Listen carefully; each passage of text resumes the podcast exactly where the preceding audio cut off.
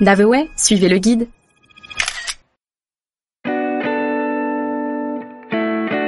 Reims, la ville martyre.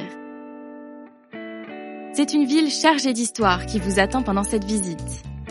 La Cité des Sacres regorge de monuments et attire chaque année des millions de touristes qui viennent admirer la majestueuse cathédrale Notre-Dame où plus de 30 rois de France ont été sacrés. Une ville incontournable qui s'inscrit donc dans l'histoire de France, marquée par ces événements royaux qui ont fait de Reims un symbole français aux yeux du monde.